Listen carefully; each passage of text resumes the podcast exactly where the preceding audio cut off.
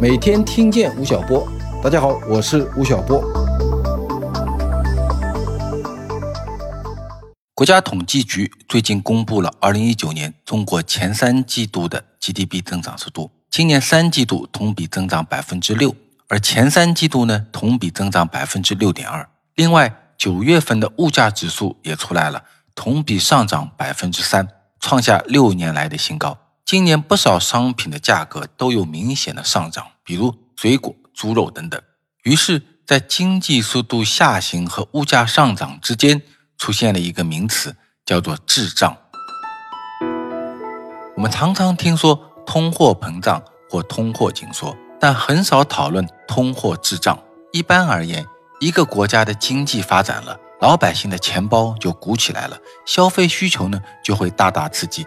当社会总需求大于总供给的时候，物价就会上涨，这就是所谓的通货膨胀期。而如果经济发生衰退，企业裁员，失业增加，老百姓的收入减少了，消费呢就会得到抑制。这个时候，经济动力没有了，同时呢，物价就会下降，这就是所谓的通货紧缩。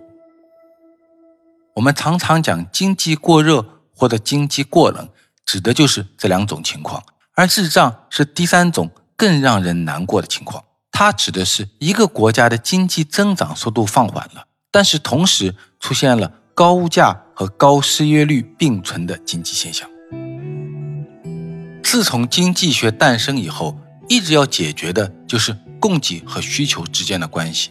无论是自由主义、新自由主义，或者是凯恩斯主义、后凯恩斯主义，他们所开出的种种药方。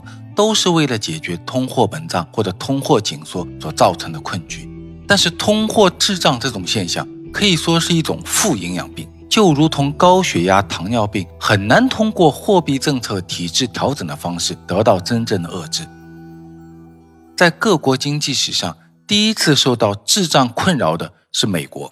上个世纪七十年代，美国第一次出现了滞胀，经历了战后二十多年的发展。美国的城市化进程彻底完成了，同时呢，出现了一个庞大的中产阶层，他们具有充沛的消费能力，同时呢，也意味着劳动力成本的太高。在这样的背景下，一九七零年，美国的通货膨胀率高达百分之五点九，而经济增幅呢，下滑到了百分之零点二，滞胀开始出现。美国一直奉行的凯恩斯主义已经无法解释这个现象了。随后两次石油危机加深了美国的滞胀。到一九八零年的时候，美国通货膨胀率飙升到百分之十三点五，经济增长呢是负的百分之零点二。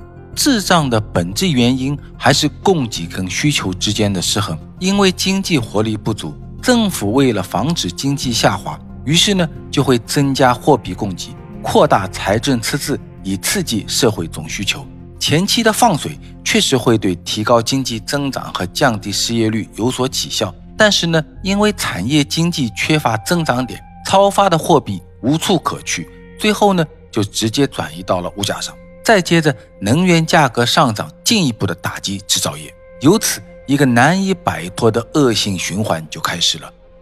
美国从一九七零年代起陷入滞胀，这个病。一直生了整整二十年，直到一九九零年代，信息化革命崛起，产业终于寻找到了一个新的决定性的增长时刻。这个时候，智障才渐渐的消失了。我们在讲述美国二十年智障痛苦历史的时候，是不是也会投影想到今天的中国？制造产能过剩，劳动力和能源价格以及农副产品的成本上涨，再加上中美贸易摩擦的外部环境，经济形势。就会变得非常的复杂。从去年九月到今年九月的整整一年里，中国制造业采购经理指数 PMI 在前六个月一直下滑，十二个月中有九个月徘徊在百分之五十的枯荣线下，也就是企业家的投资信心不足。在国际贸易上，今年前八个月的贸易顺差同比增长了百分之三十二，但是。进出口总额下降了百分之二，出口额呢只增加了百分之零点四。与此同时，在货币市场上，中国跟其他国家一样，都进入到了新一轮的降息周期中。种种景象表明，滞胀会成为未来中国经济的一个基本态。根据美国的经验，要真正走出这个困局，第一是消费升级所引发的需求结构的调整；第二呢是期待新技术革命浪潮的到来。同学们，今天吴老师讲完后，给大家留了一个小问题：今年你从哪些方面觉察到企业经营压力变大了，或者生活成本变高了？快在评论区说说吧。